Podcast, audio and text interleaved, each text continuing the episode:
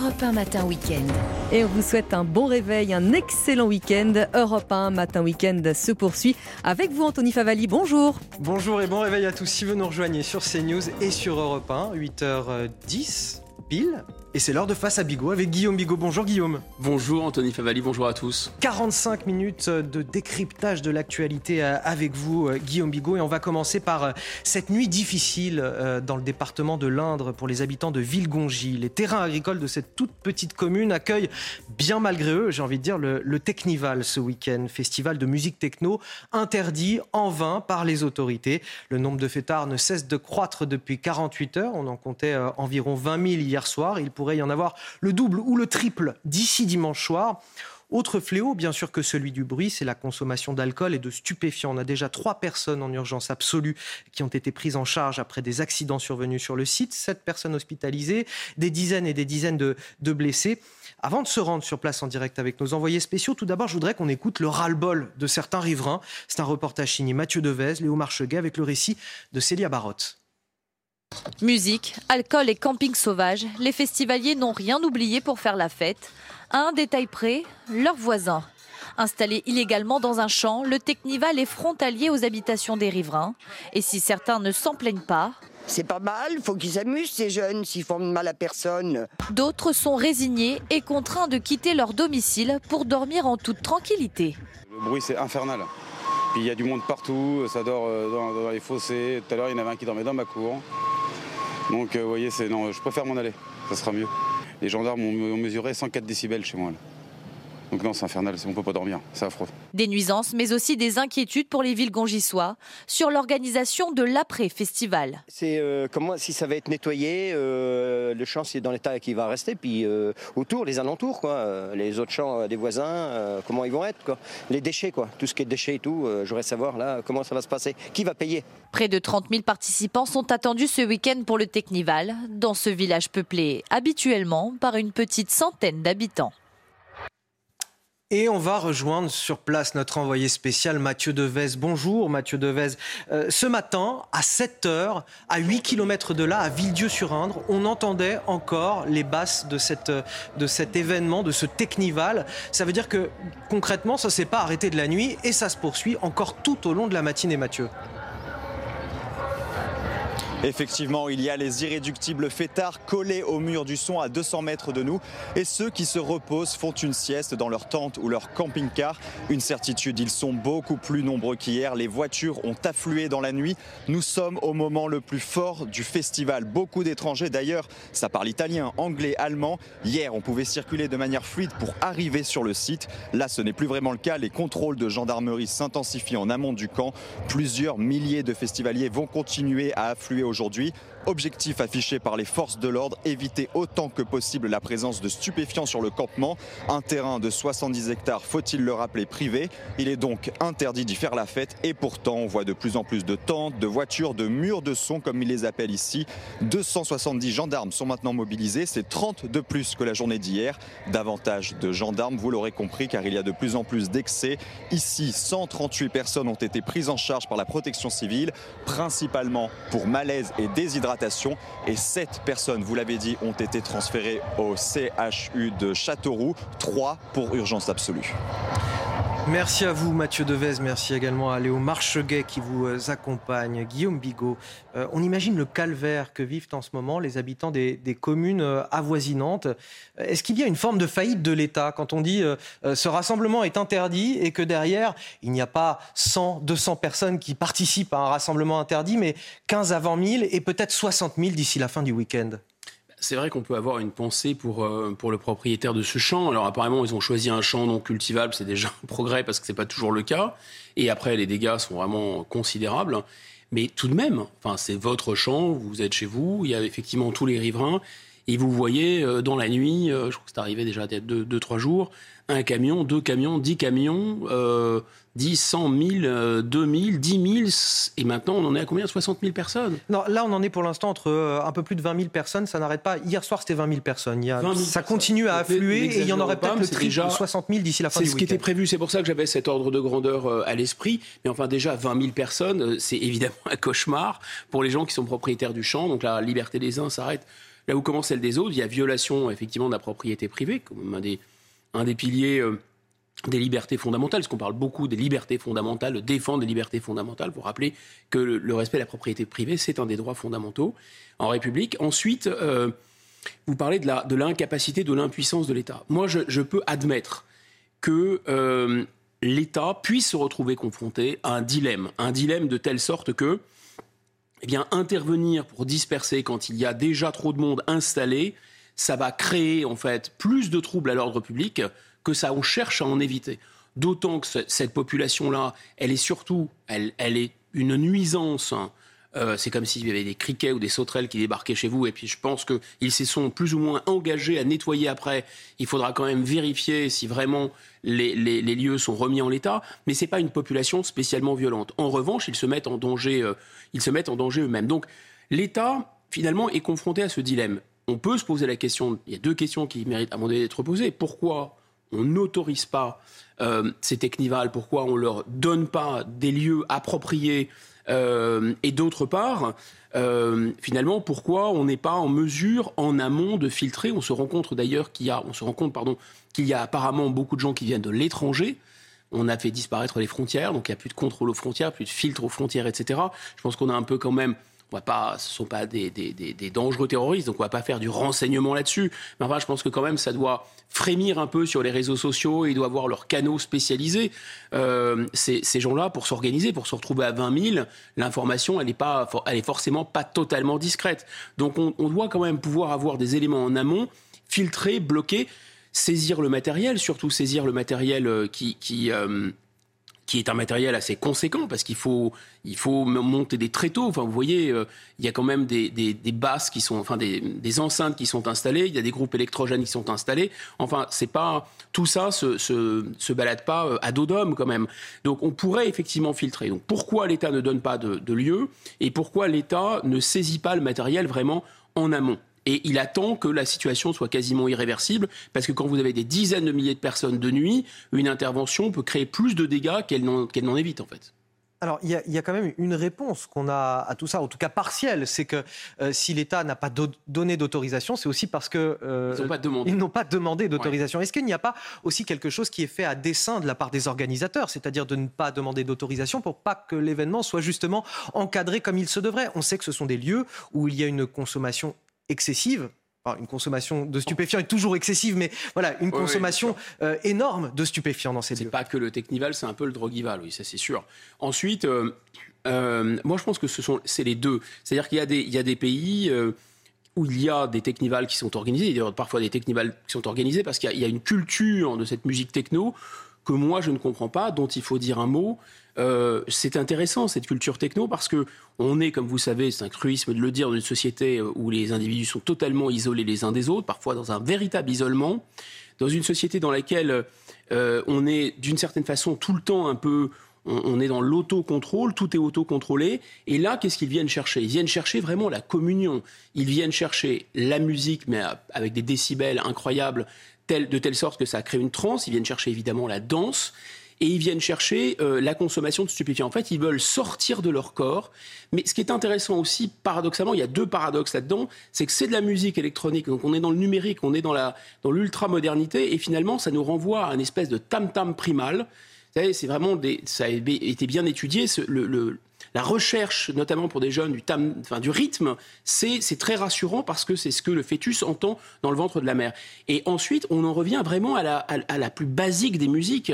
Euh, les, les, musiques euh, traditionnelles euh, avec du tam-tam sont infiniment plus sophistiquées que cette musique électronique. Moi, je la comprends pas très bien, mais on comprend qu'il y a l'idée de sortir de son corps, de faire groupe avec l'autre, tout en étant quand même isolé et en étant en transe. Parce que je peux vous assurer que quand, moi, j'ai jamais été là-dedans, mais trois jours et trois nuits sans dormir en prenant des stupéfiants avec euh, des décibels pour vous crever les tympans, vous devenez totalement azimuté, vous êtes à l'état de zombie. Donc effectivement, il y a une idée de contre-culture en plus, de ne pas vouloir de règles, de ne pas vouloir de cadre. C'est pour ça qu'ils ne veulent pas rentrer dans les cases. Et vous avez raison, cette culture, elle est un peu aussi dirigés contre l'État. Donc c'est pas certain qu'ils acceptent, mais je pense que si l'État le faisait, ça limiterait quand même l'ampleur de ces phénomènes parce qu'il y a des adeptes de ces trucs-là et ils iraient. Évidemment, ils consomment des stupes, donc ils n'ont pas non plus envie que l'État, mais ça serait peut-être mieux, un moindre mal, il faut toujours chercher le moindre mal en politique. Je ne dis pas que l'État ferme les yeux sur la consommation de stupéfiants, mais en tout cas que l'État protège déjà les riverains en leur donnant des lieux. Mais l'État, pourquoi il ne le fait pas, à mon avis? Parce qu'il se couvre lorsqu'il a décidé d'interdire le Technival, mais que finalement il le laisse, parce que c'est ça qui se passe, c'est ça la contradiction et un peu la tartufferie. J'interdis, mais je n'interviens pas et je laisse le truc se dérouler. À la fin, s'il y a des dégâts, euh, qui va assumer la responsabilité? L'État va dire écoutez, moi je suis couvert puisque j'ai interdit le Technival. Mais vous avez raison que si on leur donnait un, lieu, ils, iront, ils n'iraient évidemment pas tous sur ces Technival. Enfin, dernier, dernière réflexion que je voudrais partager avec vous, c'est que normalement, l'État, c'est normal que l'État vienne en aide, au secours, euh, euh, aux plus nécessiteux, mais aussi aux gens qui sont malades, aux gens qui, euh, qui ont des problèmes de santé là dans ces technivales. On ne va pas les laisser mourir sur place, j'entends bien.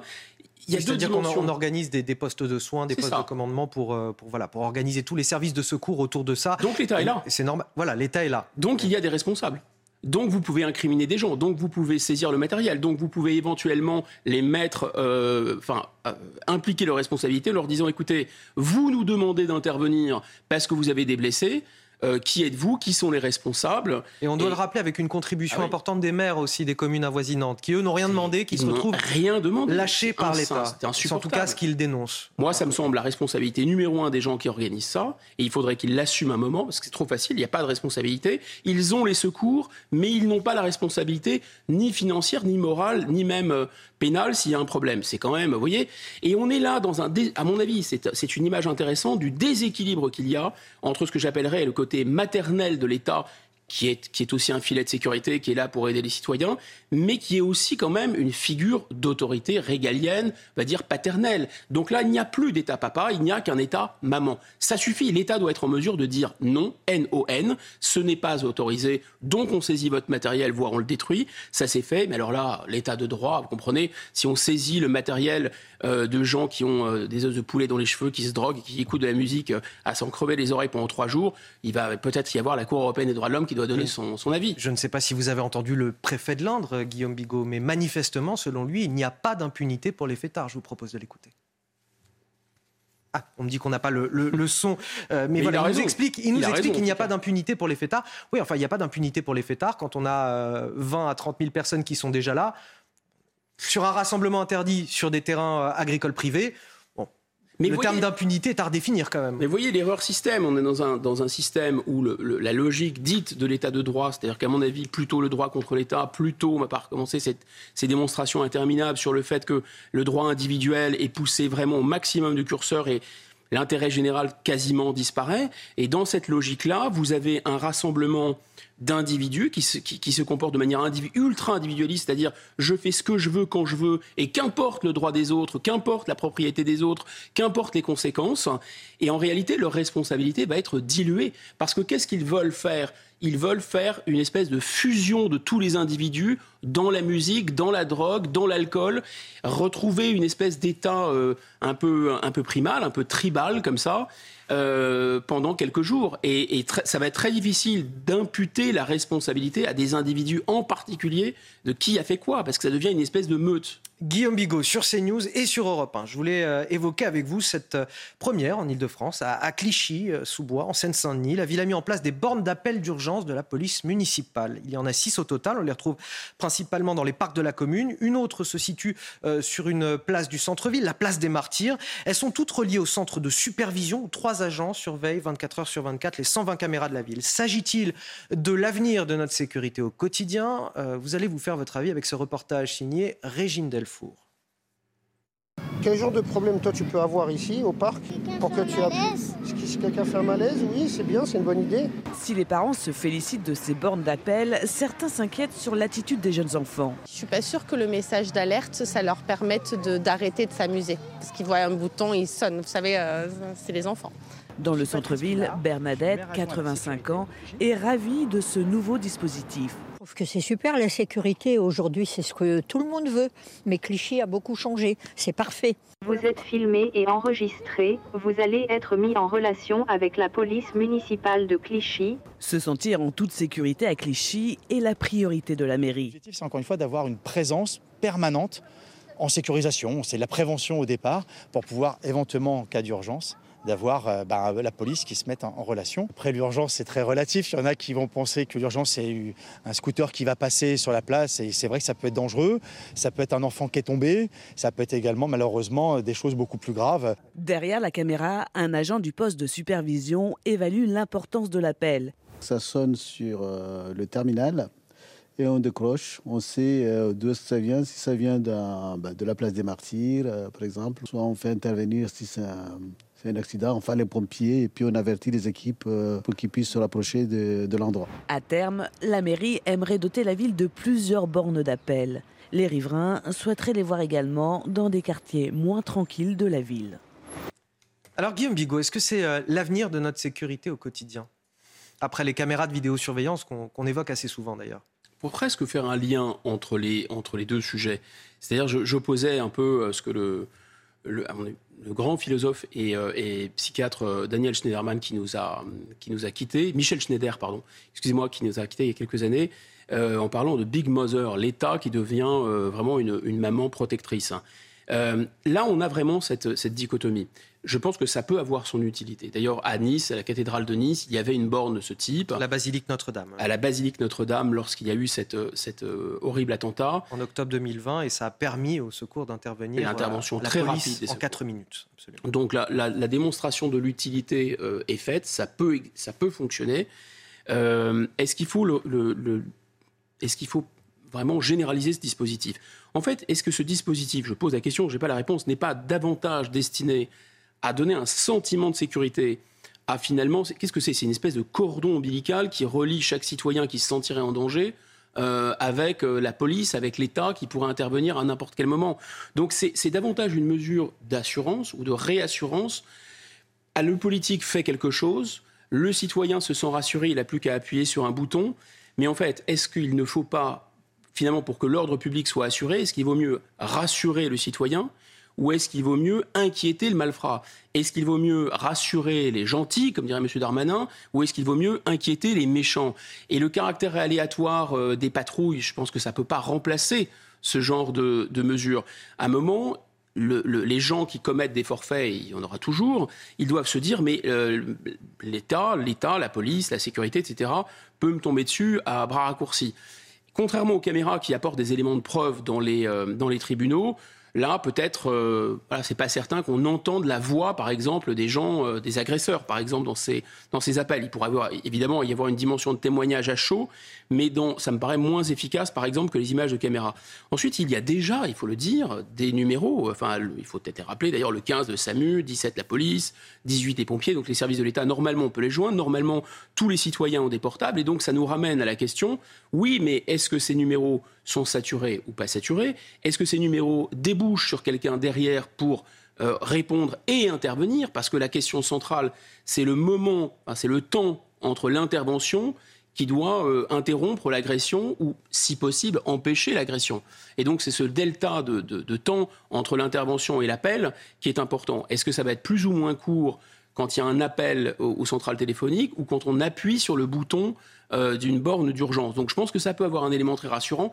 De manière opérationnelle, là à Nice, il y a une intervention rapide, mais il peut y avoir aussi une intervention très rapide si vous passez par exemple par le 17 et que vous trouvez quelqu'un et qu'il y a tout de suite une patrouille qui est dans le coin. En réalité, que ce soit le 17 ou que ce soit une borne, il faut bien qu'il y ait des êtres humains derrière et il faut bien qu'il y ait des patrouilles de police derrière pour intervenir dans les meilleurs délais. Si vous appuyez sur une borne d'urgence et qu'il n'y a pas de réactivité suffisante ou qu'il y a plein de gens qui appuient en même temps sur la borne d'urgence, vous voyez, ça ne va pas nécessairement déclencher une réaction. Donc ça me semble relever d'une politique un peu qui peut avoir son utilité, mais qui, est plutôt tend plutôt à rassurer le citoyen qu'à euh, inquiéter l'agresseur. Les boutiques de téléphonie mobile de plus en plus ciblées par les euh, braquages. Il faut dire que les smartphones sont devenus des produits de, luxe. Guillaume Bigot, ils se vendent parfois eh à plus de 1000 euros l'unité. Seulement voilà, les boutiques euh, de télécom, elles, elles ne sont pas protégées comme des bijouteries. Elles sont peu sécurisées et elles attirent les braqueurs bien plus jeunes, bien moins expérimentés, beaucoup plus violents et plus déterminés également. Les explications d'Aminat Adem. Les boutiques de téléphone sont de plus en plus victimes des braquages ces dernières années. Un fléau qui s'explique d'abord par le profil de cette nouvelle génération de braqueurs. On ne peut pas comparer ces braqueurs des années, des années 70, 80, euh, très expérimentés, des équipes bien constituées qui montaient au braquage sur des banques, et aujourd'hui euh, des, des braqueurs d'opportunisme plus jeunes, totalement inexpérimentés. Plus accessibles et moins sécurisés que peut l'être une banque, les petits commerces sont considérés comme une proie facile. C'est le dernier endroit où on va trouver de l'argent facile, même si ce sont des petites sommes. On va prendre ce risque-là d'aller braquer. Vous n'avez pas spécialement un SAS, vous n'avez pas euh, de la sécurité à outrance, il faut une proximité avec le, le client. Les boutiques de téléphonie, elles, attirent les braqueurs pour leur smartphone, devenu un réel produit de luxe. Le téléphone, euh, ça a une forte valeur ajoutée. Ça coûte cher, mais ça s'écoute beaucoup plus facilement aussi bien avec des réseaux faciles dans les quartiers qu'avec un reseller qui a peut-être lui ses filières pour faire partir ailleurs en France ou même à l'étranger. D'après les derniers chiffres, les braquages en Ile-de-France sont en baisse de 18% depuis 2019. Un résultat qui peut également s'expliquer par une reconversion de certains braqueurs dans des secteurs plus lucratifs, tels que l'escroquerie et le trafic de stupéfiants. Mais avant de commenter ça avec vous, Guillaume Bigot, tout de suite à 8h30 sur CNews et sur Europe 1, c'est l'heure du rappel de l'actualité. Ce matin, c'est signé Augustin Donadieu. Bonjour. Europe 1. Bonjour Anthony, bonjour à tous. Volodymyr Zelensky est attendu au sommet du G7 aujourd'hui à Hiroshima au Japon. Le président ukrainien s'entretiendra avec son homologue américain. Selon l'un de ses conseillers, Joe Biden est impatient d'avoir l'opportunité de le rencontrer face à face. La voie de futures livraisons d'avions semble s'ouvrir de plus en plus. Joe Biden s'est en effet dit prêt à autoriser d'autres pays à fournir à Kiev les avions de combat qu'il réclame, en l'occurrence des F-16 de fabrication américaine. Au Canada, plus de 800 000 hectares de forêt sont déjà partis en fumée. Hier, 94 feux étaient encore actifs, dont 26 hors de contrôle. Les 2500 pompiers qui luttent jour et nuit contre les flammes recevront le renfort de 113 pompiers supplémentaires dans les prochains jours. Plus de 10 000 personnes ont été évacuées. Après plus de deux semaines de feux intenses, la mauvaise qualité de l'air concerne maintenant une grande partie de l'ouest et du centre du pays. Et en football, la victoire de Lyon 3 buts à 1 contre Monaco en ouverture de la 36e journée de Ligue 1. Les Monégasques prennent l'avantage dès la deuxième minute de jeu, mais l'OL revient dans la partie grâce au 26e but d'Alexandre Lacazette cette saison. En deuxième période, Cacré conclut finalement parfaitement le magnifique travail de Ryan Cherky, le même Cherky qui va inscrire son quatrième but de la saison en Ligue 1. Avec cette victoire, Lyon garde une chance de jouer l'Europe la saison prochaine. En revanche, côté monégasque, c'est définitivement un adieu au podium. Augmentation des braquages des boutiques de téléphonie mobile. On en parle avec Guillaume Bigot. Euh, c'est notamment le cas en Ile-de-France, cette augmentation. Les policiers disent régulièrement que l'air de rien, cette ultra-violence, elle tient aussi au fait que les jeunes sont beaucoup moins expérimentés, moins organisés que les braqueurs à l'ancienne. Alors évidemment, c'est pas pour faire l'éloge des braqueurs des années 60 et 70 qui braquaient de, grandes banques à ce moment-là. Euh, mais ce que je veux dire par là, c'est que l'issue de ces nouveaux braquages aujourd'hui, euh, c'est souvent beaucoup plus violent, beaucoup plus dramatique. On se rappelle, ne serait-ce que le week-end dernier à Villeurbanne, un fast-food euh, qui a été euh, braqué et un employé de ce fast-food a été tué pour seulement une centaine d'euros. C'est-à-dire que des jeunes plus violents qui braquent pour des sommes d'argent qui sont parfois dérisoires. Oui, c'est vraiment une évolution inquiétante, parce que 18% de, baisse des braquages, on pourrait s'en féliciter. C'est en trompe-l'œil, effectivement. On peut s'en féliciter, en fait. Mais comme vous vous l'expliquez très bien, ça, peut, ça dissimule en fait une, augmentation tout de même parallèle euh, de la violence contre les personnes, de la violence gratuite contre les personnes, enfin gratuite en tout cas, même sans rapport, disons, euh, avec le, gain euh, qu'un voleur pourrait en espérer, les tentatives d'homicide, etc. Donc tout, se passe comme si, finalement, la, professionnalisation, ce qu'on appelait le milieu des gens qui étaient euh, les ennemis de la police, clairement, mais qui étaient des gens euh, qui avaient, disons, un calcul beaucoup plus rationnel dans l'utilisation et dans l'emploi de leur violence. ça, tout ça était, c'était ensauvagé. La, la, criminalité, c'est un peu bizarre de dire ça comme ça, mais la criminalité, c'est elle-même ensauvagée. La criminalité, c'est, on pourrait dire, c'est ubérisé. La criminalité, elle s'est elle est devenue euh, beaucoup, plus, beaucoup plus spontanée et beaucoup moins maîtrisée. Alors ça, c'est dû à la technologie aussi. Hein. Évidemment, les banques, on le sait, les braquages de banques, tout, ce qui a fait le, fond, euh, les décors des, grands films policiers des années 70, 80, 90 de ma jeunesse, c'est-à-dire on voit euh, tous ces gangs qui montent au braquage avec toute cette mythologie, c'est fini parce que qu'est-ce qu'ils faisaient? Ils braquaient des banques et ils braquaient des bijouteries. Bon, banques et bijouteries sont maintenant des, coffres-forts, de véritables coffres-forts. Donc euh, les, gens qui les braquent se retrouvent piégés à l'intérieur. Et il faut vraiment une incroyable euh, habileté pour faire ça. Et même, il y a quasiment dans les banques plus de coffres. Et quand les coffres, les, les personnels n'ont pas les clés. Et donc, ils vont se reporter vers des, des, cibles plus faciles, mais qui correspondent à l'ère du temps, c'est-à-dire effectivement les boutiques de téléphonie portable, symbole quand même euh, symbole de richesse ou symbole de luxe d'une certaine façon pour certains, euh, avec des filières pour les désosser, pour les, pour les revendre, pour les reconditionner, pour éviter euh, qu'ils soient, qu'ils soient retrouvés avec les, des, moyens de, des moyens de GPS.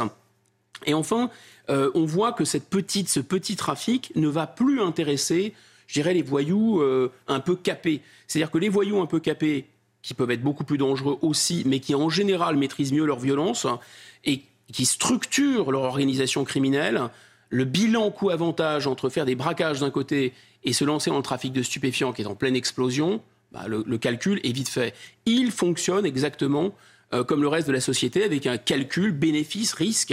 Quand vous regardez le code pénal, effectivement, vous vous rendez compte que bande en, euh, bande en vol, pardon, en bande organisée, vous pouvez prendre, euh, si avec, avec armes, avec violence, etc., vous pouvez prendre jusqu'à 30 ans de prison. Si vous êtes juste pris à revendre de la drogue, vous risquez grosso modo 10 à 15 ans de prison. Donc le tarif n'est pas le même, la lucrativité n'est pas la même. Pourquoi si vous pouvez gagner une fortune en risquant 15 ans de prison, en général vous ne les faites pas, et de l'autre côté vous risquez 30 ans de prison pour euh, gagner trois fois rien, le calcul est vite fait. Voilà pourquoi ça se réoriente de cette manière. Et ensuite, vous avez raison, il y a quelque chose là-dedans qui est euh, de moins en moins maîtrisé, de plus en plus sauvage, de plus en plus spontané. Je vois un téléphone, j'ai envie d'eux, il coûte très peu d'argent. Donc, on a cette espèce de braquage low cost et on a à la fois dans le low cost, ça inclut, je dirais, la baisse du coût de la vie humaine.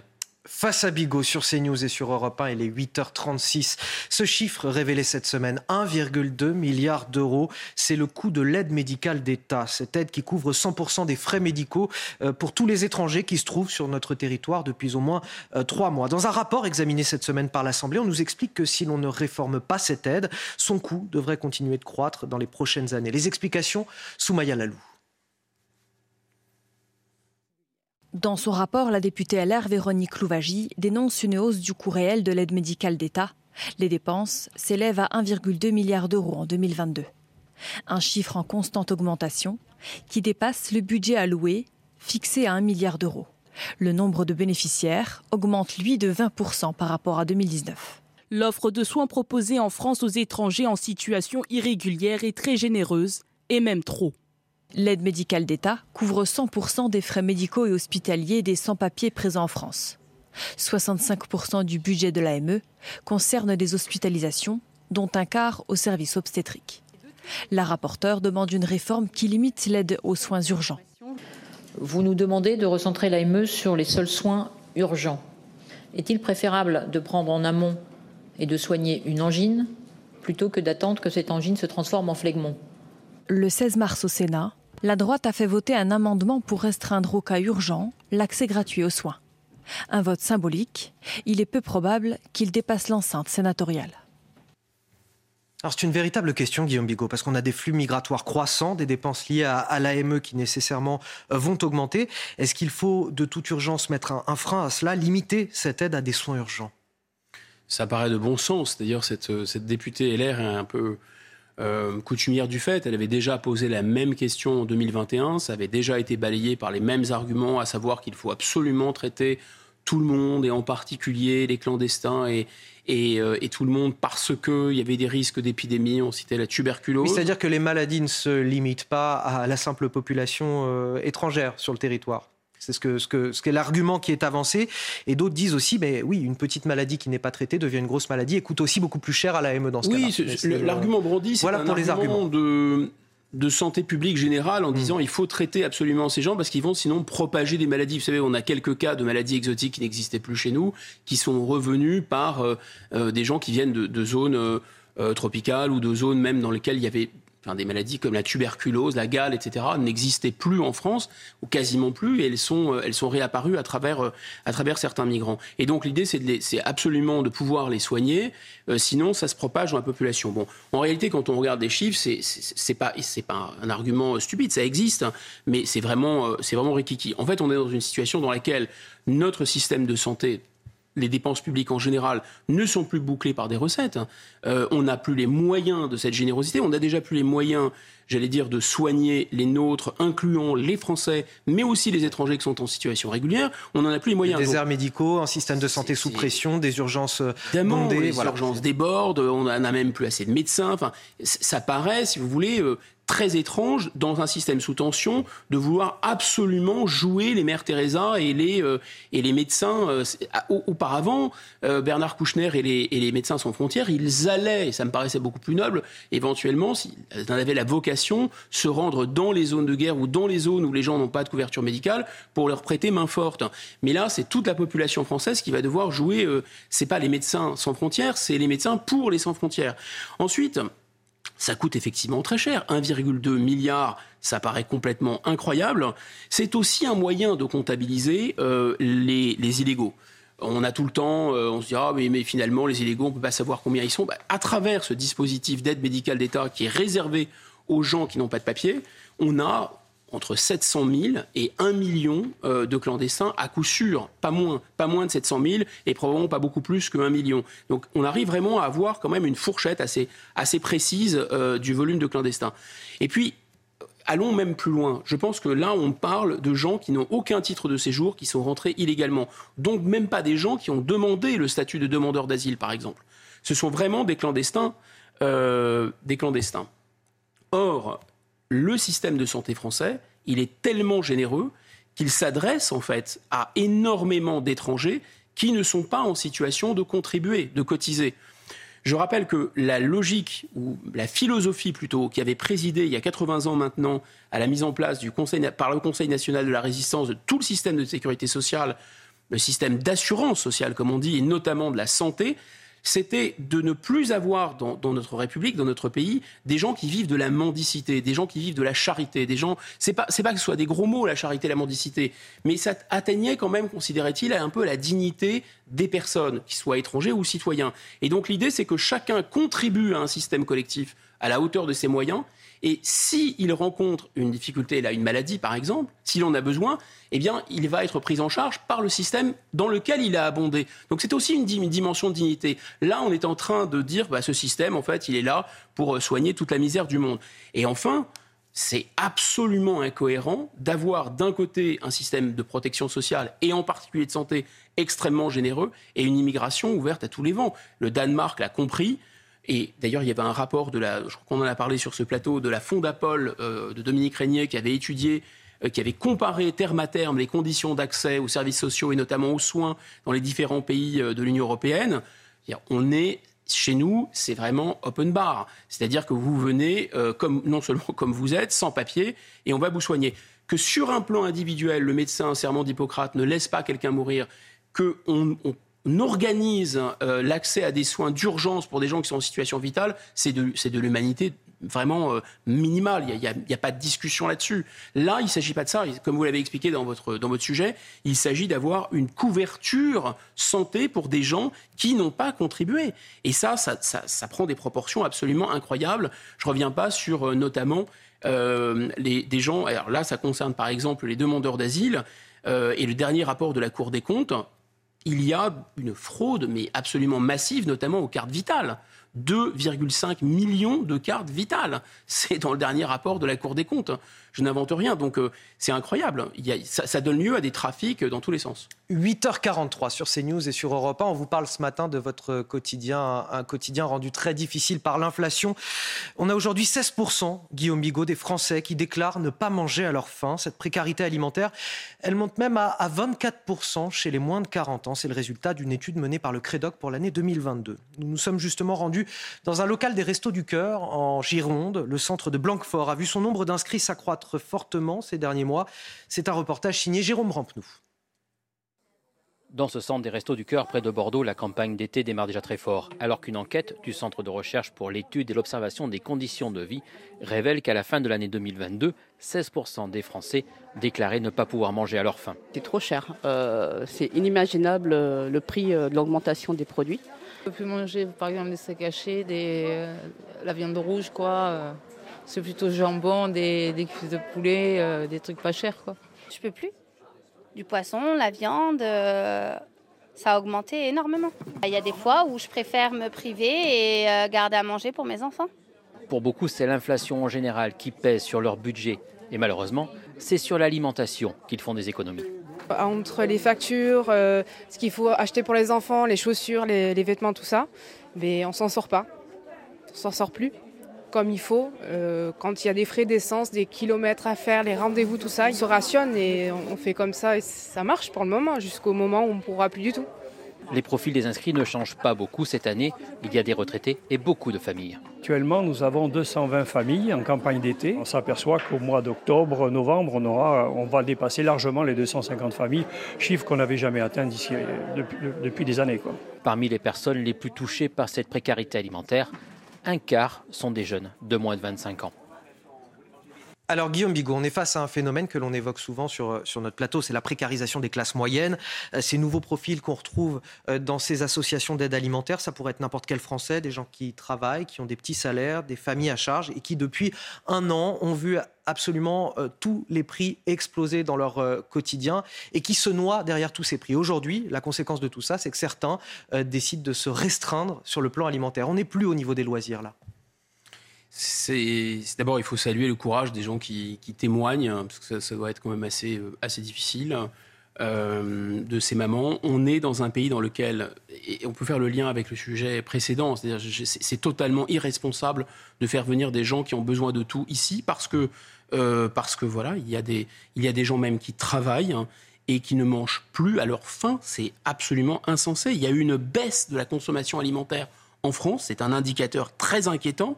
Vous avez plein d'indicateurs comme ça. Alors, euh, les restos du cœur, n'en parlons pas, c'est en pleine explosion, les restos du cœur et tous ceux qui, distribuent de l'aide alimentaire. Et on voit des gens qui travaillent, on voit des gens qui... Euh, alors, appartenant aux classes moyennes, que reste-t-il d'ailleurs des classes moyennes? Les classes moyennes, c'est euh, la définition canonique de l'OCDE, c'est le salaire médian 1800 euros en France, qui deux tiers du salaire médian et je crois un tiers de moins. Vous avez là une espèce de moi, je pense que vous avez plutôt un très très grand prolétariat. En fait, le cœur de la population française se sent appartenir à la classe moyenne, mais en fait appartient à un prolétariat qui vraiment ne peut plus. On parlait d'accéder à des loisirs, de, euh, partir en vacances, etc. Mais ils n'en sont malheureusement la plupart de nos compatriotes n'en sont pas là. On a, on vit dans un pays dans lequel il y a des antivols sur la viande dans certains supermarchés. Donc là, il faudrait peut-être euh, revenir. Euh, j'allais dire, sur Terre. Euh, on ne peut pas, effectivement, accueillir la misère du monde. C'était déjà un projet qui n'était, qui n'était sans. Enfin, on les accueillait dans de mauvaises conditions, mais là, ça devient un projet vraiment suicidaire. Ensuite, ce qui est incroyable dans cette affaire, c'est. Bon, alors, vous dites depuis un an, j'allais dire presque depuis deux ans, cette inflation. Il faut bien comprendre que l'inflation, elle est de 6%, elle est un peu mieux maîtrisée que dans les autres pays de l'Union européenne, mais l'inflation des produits alimentaires en particulier, et des produits de biens de première nécessité, elle est plutôt comprise entre 10 et 15 donc pas du tout 6% Or, plus vous êtes, plus vous avez des revenus modestes, plus le poids par exemple, de l'alimentation dans votre panier de consommation va compter. Donc cette inflation qui est assez indolore pour les 25 euh, de la population qui appartiennent aux catégories euh, supérieures, non seulement elle est, ressentie plein pot, elle est très douloureuse et elle va effectivement, au moindre accident, faire basculer les gens euh, dans, enfin, dans la pauvreté. C'est vraiment inquiétant. Alors Guillaume Bigot, une petite lueur d'espoir peut-être Peut-être. Tout ça, vous allez me, me dire si c'est le cas ou pas. Espérons-le. On l'a appris cette semaine. En tout cas, les industriels ont accepté de revenir à la table des négociations avec les distributeurs. L'idée, c'est de faire baisser un petit peu les prix. Mais bon, on s'interroge ce matin. On a toujours des déclarations d'intention. Est-ce qu'on a vraiment des chances de voir aboutir, selon vous, ces, ces négociations? Et si oui, d'ici combien de temps, Guillaume Bigot? Là aussi, c'est un marronnier. On comprend bien que le gouvernement euh, voue une espèce de culte, euh, pas au veau d'or, mais en tout cas au sacro-saint principe du marché. Donc, il ne veut pas intervenir, il ne veut pas peser sur les prix, il ne veut pas retirer euh, euh, la TVA sur des biens de, de première nécessité. Donc, tout ça, ça serait agir sur les prix, donc ça serait fausser le marché. Et par ailleurs, voilà, respect absolu pour les, les opérateurs privés. Moi, je pense que si on prend un peu de recul sur cette situation d'inflation, euh, elle a été alimentée évidemment par la guerre en Ukraine, ce que le président appelait euh, le prix de, la liberté. Elle a été alimentée par la crise sanitaire, souvenez-vous, puisque euh, les gens avaient mis de l'argent de côté, ils ne pouvaient pas le dépenser. Puis d'un seul coup, il y a eu une espèce de dépense d'argent, et puis on s'est aperçu que la production ne suivait pas, donc ça a déclenché rapidement une, euh, une inflation. On- les États sont intervenus, et c'est vrai depuis la crise de 2008 d'ailleurs, euh, mais ça a été aussi vrai pendant la crise sanitaire. Il y a eu une injection d'argent, tout ça a alimenté une inflation.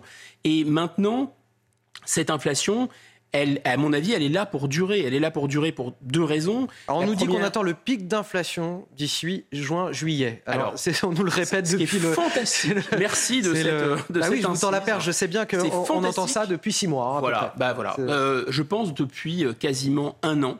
Depuis un an, on nous parle de boss de l'inflation, de boss de l'inflation qui va durer trois mois.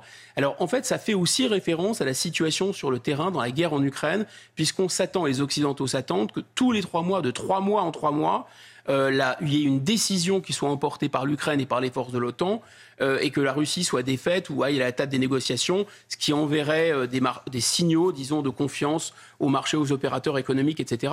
Parce que la guerre en Ukraine, elle a le double effet. Elle a un effet inquiétant sur l'avenir. Euh, on ne peut pas faire d'anticipation. Elle a un effet aussi euh, de... euh, on, on- on. Enfin, on a le problème des matières premières qui ne sont plus importées, c'est vrai. Donc, il faut trouver d'autres sources d'approvisionnement et l'énergie en particulier, mais pas que, ça augmente le prix. Mais il y a aussi, euh, euh, en fait, on se rend compte que tout le pacte de la mondialisation, c'est-à-dire tout miser en particulier en France sur la grande distribution, sur la consommation. Qu'est-ce que c'est la grande distribution? La grande distribution, c'est vraiment le pacte faustien français, c'est-à-dire on a artificialisé les sols, on a bétonné, on a rendu tout ça très laid. Je vous renvoie à la à l'esthétique entre guillemets des euh, des, des ronds-points, mais surtout, on a eu euh, des salaires qui ont, ont été pressurés, on a eu des fournisseurs qui ont été pressurés. Vous savez, c'est dans le film La vérité si je mens 2, incarné là par le Daniel Prévost qui fait baisser les prix à tout prix. Bon, mais en fait, hein, euh, ça a été un moyen d'avoir, ça a accéléré la désindustrialisation, c'est la possibilité, ce que vous perdez en tant que producteur, en tant que travailleur, parce que votre usine va être délocalisée, vous le gagnez en tant que consommateur, puisque vous avez accès à des prix, à des produits fabriqués en Chine ou à l'autre bout du monde, et même à des produits alimentaires fabriqués euh, en Espagne et autres, euh, poussés en Espagne, vous le gagnez en tant que consommateur. Et là, ce, ce pacte-là, il ne tient plus. Pourquoi? Mais précisément en raison de l'inflation, précisément parce que les chaînes logistiques sont totalement bouleversées, précisément aussi parce qu'il y a des phénomènes de marge. Quand les prix ont monté, eh bien, en règle générale, il y a un effet cliquet. Lorsque les, lorsque les distributeurs, mais même les producteurs, se rendent compte que les gens vont toujours autant acheter alors que les prix ont augmenté, ils vont jamais les baisser. Sans transition, Guillaume Bigot, je vais vous parler de la petite sirène à présent. Ça va peut-être vous surprendre. Je ne sais pas si vous avez eu l'occasion de passer le dessin animé à vos enfants. Bah, ça nous mettra meilleure humeur en tout cas. Euh, le remake de La Petite Sirène de Disney euh, va sortir ce mercredi dans les salles en prise de vue réelle avec des acteurs en chair et en os. Une petite sirène très contemporaine pour son réalisateur, peut-être trop pour ses euh, détracteurs. Aux États-Unis, le film a fait polémique avant même sa sortie. Pourquoi un Disney peut-il susciter autant de passion? Les explications de notre correspondant à Los Angeles, Ramzi Malouki. C'est une polémique qui dure depuis trois ans, plus exactement depuis l'annonce du choix d'une actrice à la peau noire pour incarner l'héroïne Ariel dans cette adaptation en prise de vue réelle de La Petite Sirène. Trois années de bataille sur les réseaux sociaux et sur les chaînes de télévision entre ceux qui sont pour et ceux qui sont contre, une polémique à laquelle se sont joints des professeurs d'université, des scientifiques et même des historiens. Alors, chez les uns, ce choix d'une sirène noire trahit l'œuvre de Hans Christian Andersen. Chez les autres, on donne la preuve que le mythe de la sirène existe dans plusieurs cultures diverses, que ce soit en Asie ou au Moyen-Orient. Diversité, inclusion. Deux mots importants, deux mots que les studios Disney mettent en avant depuis qu'ils ont commencé il y a plusieurs années à revisiter de manière, disons, plus contemporaine leur catalogue de films d'animation. Pour La Petite Sirène, il s'agit plus d'une approche d'actualité avec une meilleure représentation des minorités. On se souvient d'ailleurs de ces centaines de vidéos de petites filles noires émerveillées à l'idée de voir une petite sirène qui leur ressemble. Et ce n'est qu'après les premières réactions à la sortie de l'avant-première de la projection ici à Los Angeles que le calme est revenu. Mais attention, un calme éphémère, car si la critique salue la performance de l'actrice et chanteuse Hailey Bailey, certains pointent du doigt le fait d'avoir modifié les paroles de deux chansons, dont le classique Embrasse-la. Réponse du compositeur les paroles de la version originale, aujourd'hui, eh bien cela évoquerait un baiser non consenti. On arrive à la fin de notre échange. Vous comprenez cette euh, polémique, Guillaume Bigot? Euh, moi, je trouve ravissante cette, cette actrice, ça me choque Excellente pas. chanteuse en plus. En plus, formidable chanteuse, mais, mais ce qui me choque, c'est vraiment une aseptisation. Et on voit bien que tous les politiquement corrects se renvoient les uns aux autres, qu'il s'agisse du baiser, de la couleur de peau, etc. Et puis surtout, c'est quand même c'est ne pas faire le pari de l'imaginaire. L'imaginaire et le héros, on se projette dans un héros. On sait bien qu'on n'est pas un héros. Le héros n'a pas besoin de nous ressembler. C'est le travail de l'imaginaire. Là, il y a vraiment quelque chose comme un, un rap tout, tout, tout est rapetissé. Et puis, cette société qui se veut plus inclusive et plus douce, en fait, toutes les minorités vont demander Mais alors pourquoi moi, j'ai pas mon héros, moi aussi, vous voyez? Donc, ça dresse les gens les uns contre les autres, ça me paraît. En, en tout cas, Disney est lancé dans une course effrénée à l'inclusivité depuis, euh, depuis déjà quelques années. les Américains qui années. importent leur névrose. Hein. Merci à vous, Guillaume Bigot, pour cet échange. Vous restez avec nous sur CNews. La matinale week-end se poursuit dans un instant. Sur Europe 1 également, c'est l'heure de retrouver Léna Monnier et Frédéric Tadei. C'est arrivé cette semaine. Excellent week-end à tous sur CNews et sur Europe 1, bien sûr. Merci beaucoup, Anthony Favali à demain sur euh, Europe 1 et CNews aux alentours de 8h10. Et bonjour Frédéric Tadei, quel est le programme aujourd'hui? Bonjour les naïcs, les 13 milliards d'investissements dans notre pays de la part de grandes entreprises internationales. Attention, nous dit Jean-Marc Daniel, la France n'est plus propriétaire d'elle-même. Hmm. Mon deuxième invité, c'est l'ancien ministre de la Justice, Jean-Jacques Urvoas. Lui aussi tire la sonnette d'alarme. L'indépendance de la justice, dit-il, ce n'est pas l'indépendance du parquet, avec des procureurs qui appliquent chacun leur propre politique pénale. Et l'on terminera l'émission avec Vincent Chabot, qui s'inquiète, lui, de l'amazonisation du monde. Il publie Éloge du magasin. Merci beaucoup Frédéric. On vous retrouve juste après le journal de 9h qui arrive dans un instant sur Europe 1 où nous retrouverons Jacques Serret en direct du Japon puisque Volodymyr Zelensky, invité surprise du G7, vient tout juste d'atterrir. Il est 8h56. À tout de suite. Europe 1.